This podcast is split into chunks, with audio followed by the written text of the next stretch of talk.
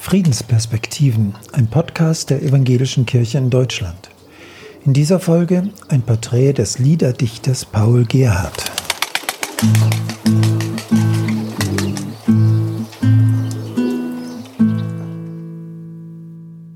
Wir stehen hier vor dem Paul-Gerhardt-Haus. Jedenfalls äh, zeigt eine Inschrift hier auf dem Kirchplatz, dass Paul Gerhardt hier mindestens ein paar Jahre gelebt hat.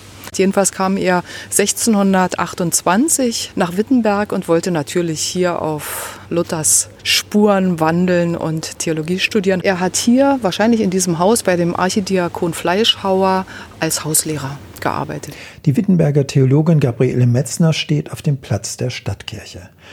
So beschaulich die Kulisse heute ist, damals zu Paul Gerhards Lebzeiten hingen die dunklen Wolken des Dreißigjährigen Krieges über der Stadt. Viele Menschen flüchteten nach Wittenberg, auch marodierende schwedische Truppen suchten die Stadt heim, einmal verwüsteten sie sogar Paul Gerhards Wohnhaus, und zu alledem wütete die Pest in der Stadt und forderte viele Opfer. Und Paul Gerhard hielt an der Hoffnung fest. Die Frage ist, wie lässt sich das aushalten und beschreiben? Wie lässt sich das in Worte fassen, was er hier Schlimmes erlebt hat, beziehungsweise was er auch durch andere erfahren hat? Es war ja nicht nur äh, die Zeit des Krieges, es war ja auch so eine Zeit, die man die kleine Eiszeit genannt hat. Also es gab äh, lange, harte Winter und äh, die Leichen verwesten und der äh, Geruch äh, nach Menschen, die tot sind, nach dem, was verwest, lag über vielen Städten äh, und Ortschaften, weil die Leichen einfach nicht beerdigt werden konnten, weil der Boden so hart war. Äh, und nach dem, was ich von Paul Gerhardt erlebt habe und wie ich seine Lieder gehört habe, hat er sich wohl nicht wie Hiob auf den Aschehaufen gesetzt und ähm, ja, seine Schweren gekratzt, sondern äh, er hat diese Anfechtung, äh, wie man ja auch mit Luther äh, sagen kann, diese Anfechtung doch als Stärkung seines Gottvertrauens verstanden. Er hat diese äh, Gottesbeziehung äh, sehr äh, stark als äh, ja, innere geistliche Stärke aufgenommen. Also das, was er Schweres erlebt hat, auch familiär von seinen vier Kindern, ist ja, hat ja nur eins ihn überlebt und auch äh, seine Frau ist vor ihm gestorben, äh, war für ihn äh, ja Grund, den Himmel, das Paradies umso schöner zu zeichnen. Auf Erden Krieg, im Himmel und in der Zukunft Frieden.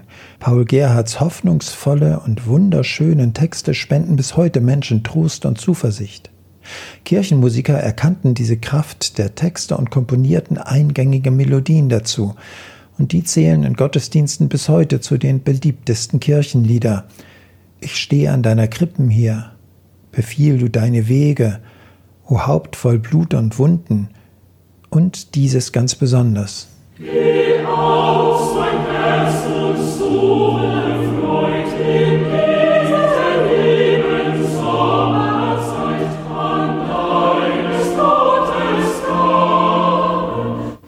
Pfarrerin Gabriele Metzner lebte einige Zeit in Lübben, dem letzten Wohnort Paul Gerhards, an dem er 1676 starb.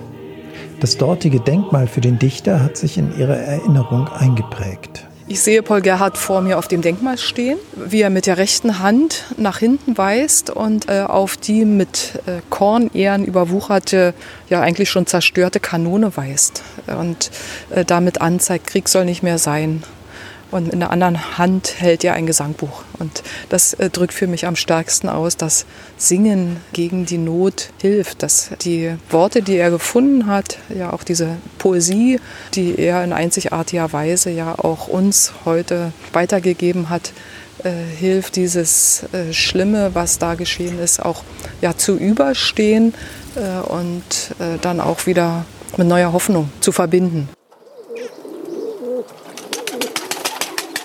Sie hörten Friedensperspektiven, einen Podcast der Evangelischen Kirche in Deutschland. In der heutigen Folge ein Porträt des Dichters und Theologen Paul Gerhardt.